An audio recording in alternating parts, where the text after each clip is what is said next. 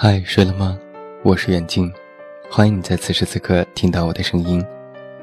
收听更多无损音质版节目，查看节目文稿及订阅，你都可以来到微信公众平台“远近零四一二”，或者是在公众号内搜索我的名字“这么远那么近”进行关注，期待你的到来。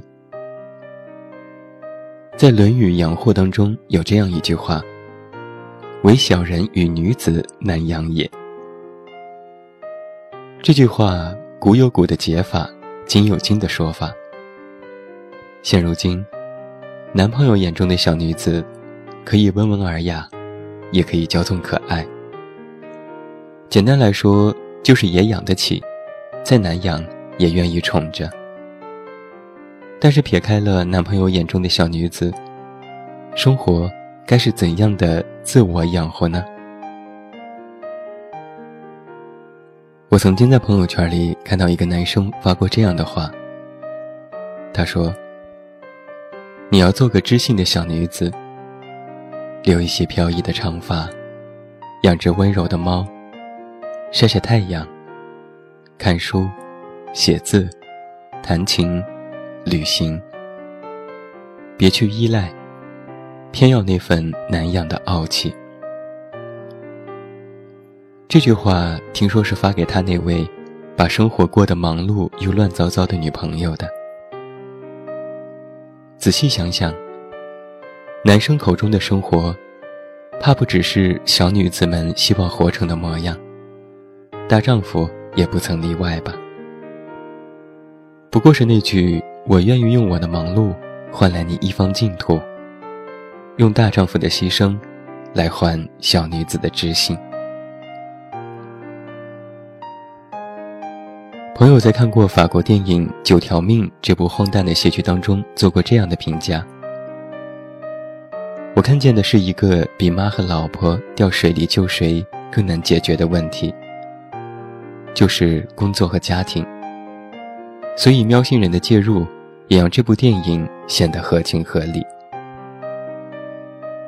当心境变得沉重，当压力日趋严峻，当理想与现实对比残酷，你或许需要从头来看。一只挪威森林猫，大概能重新点燃你对于生活的希望。就像是在看电影《九条命》，毛毛裤先生这款有点小傲娇、有点霸道总裁风的喵星人，至少。它让我们忙碌的生活充斥着温情而又有趣的调和剂。而在日本，人们深信猫咪能够帮助自己逃离焦虑。村上春树的作品也不乏喵星人的身影。他称猫为“猫山君”。岭村合成也有一本书，专门写下了一个个与猫有关的故事和作品。喵星人对他们而言，有一种特殊的依赖，如同信仰一般。因此，对于电影《九条命》选择老爸变萌猫的设定来实现人格的转换，我觉得是巧妙的。无论你是希望通过忙碌来给你的小女子一方净土，亦或是被忙碌的工作压得无暇顾及身旁的爱人，总归是希望你不失初心。你可以是那个难养的小女子，有些骄纵任性，渴望知性的生活。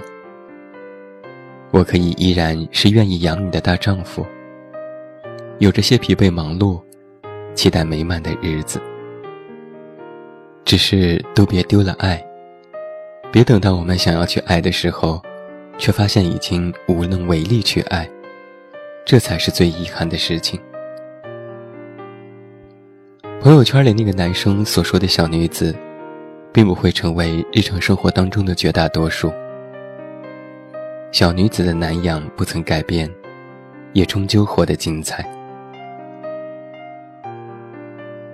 女人大抵像猫，如同邻村合成所说，所有用于形容猫的词汇，优雅、端庄、冷艳、高贵、娇媚。任性，似乎皆可用于形容女人。一个如猫般的女人需要被宠溺，所以，有人就会成为那个给予宠爱的人。我们总是认为今天的工作是为了明天给她的幸福，却忘记宠爱最原本的状态。无论你是那个被宠爱着的，还是那个给予宠爱的，别忘记，爱能够让你感到温暖和快乐。你可以依然是那个难养的小女人，有着属于你的小知性和小惬意，独立的留给自己和对方喘息的空间，让爱不会轻易的散去。最后，把一首徐若瑄《小女子》送给每一位听友。那祝你晚安，有一个好梦。我是远近，我们明天再见。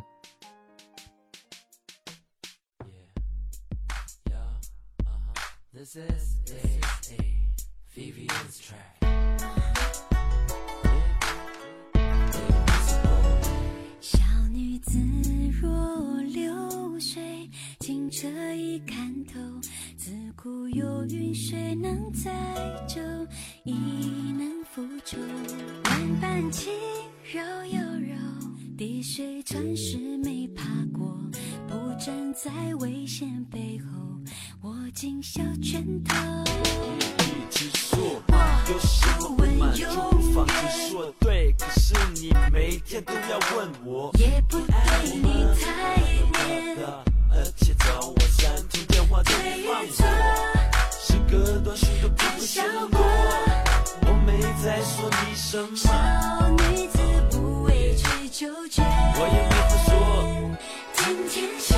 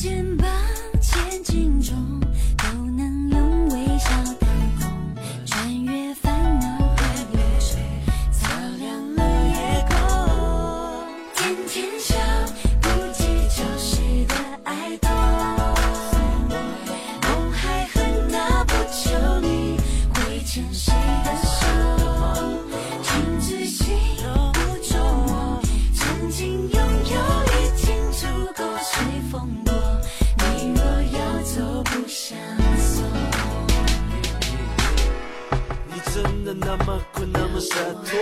真的，我确定明天不会打给我。小女子不畏惧求全，那就这么说。天天下，不计较谁的爱。